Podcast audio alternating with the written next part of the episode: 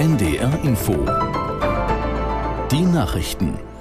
Um 20.30 Uhr mit Michael Hafke. Die Ampelfraktionen haben sich beim umstrittenen Heizungsgesetz auf die Details geeinigt. Übereinstimmenden Medienberichten zufolge soll der Kern des Gesetzes erhalten bleiben. Aus Berlin Hans-Joachim Viehweger. Neue Heizungen sollen künftig zumindest 65 Prozent mit erneuerbaren Energien betrieben werden.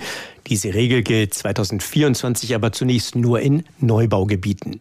Für alle anderen Haus- und Wohnungsbesitzer gilt die Vorgabe erst dann, wenn es eine kommunale Wärmeplanung gibt, wenn also beispielsweise klar ist, ob ein Ort mit Fernwärme versorgt wird. Wer dann einen Heizungstausch vornimmt, soll für 30 Prozent der Investitionskosten eine staatliche Förderung bekommen. Bei ärmeren Haushalten kann die Förderung auf bis zu 70 Prozent steigen.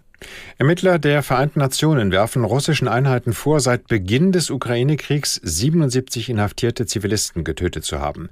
Insgesamt seien mehr als 860 willkürliche Festnahmen durch russische Soldaten dokumentiert worden, heißt es in dem aktualisierten Bericht des UN-Menschenrechtsbüros in der Ukraine. In fast allen Fällen habe Misshandlung oder Folter stattgefunden. Ermittlungschefin Bogner sprach von klaren Kriegsverbrechen.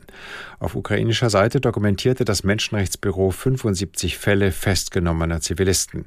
Auch sie hätten mehrheitlich von Misshandlung und Folter berichtet.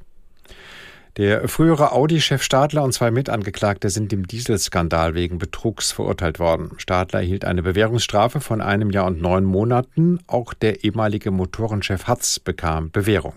Stadler muss zudem ein Bußgeld in Höhe von 1,1 Millionen Euro zahlen. Aus München Arne Meyer-Fünfinger. Das Urteil ist noch nicht rechtskräftig. Zudem ist unklar, ob die Staatsanwaltschaft gegen die Bewährungsstrafe von Hatz Rechtsmittel einlegen wird. Die Behörde hält für Hatz eine Haftstrafe für angemessen.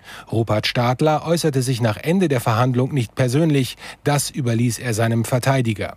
In einer kurzen und knappen Stellungnahme sagte Rechtsanwalt Thilo Forte, er sei mit dem Urteil zufrieden. Nach knapp zwei Jahren und neun Monaten Verhandlung und 172 Prozesstagen ist ein Kapitel im Dieselskandal vorerst geschlossen. Die Landeshauptstadt hat vor Zerkarien in den Schweriner Seen gewarnt. Das Gesundheitsamt erklärte, bei den gegenwärtigen Temperaturen treten diese im flachen Wasser verstärkt auf. Besonders in Zonen mit Schilfgürtel, wie beispielsweise am Zippendorfer Strand, sollten Menschen sich nicht längere Zeit aufhalten. Experten raten, nur in tieferen Bereichen zu schwimmen.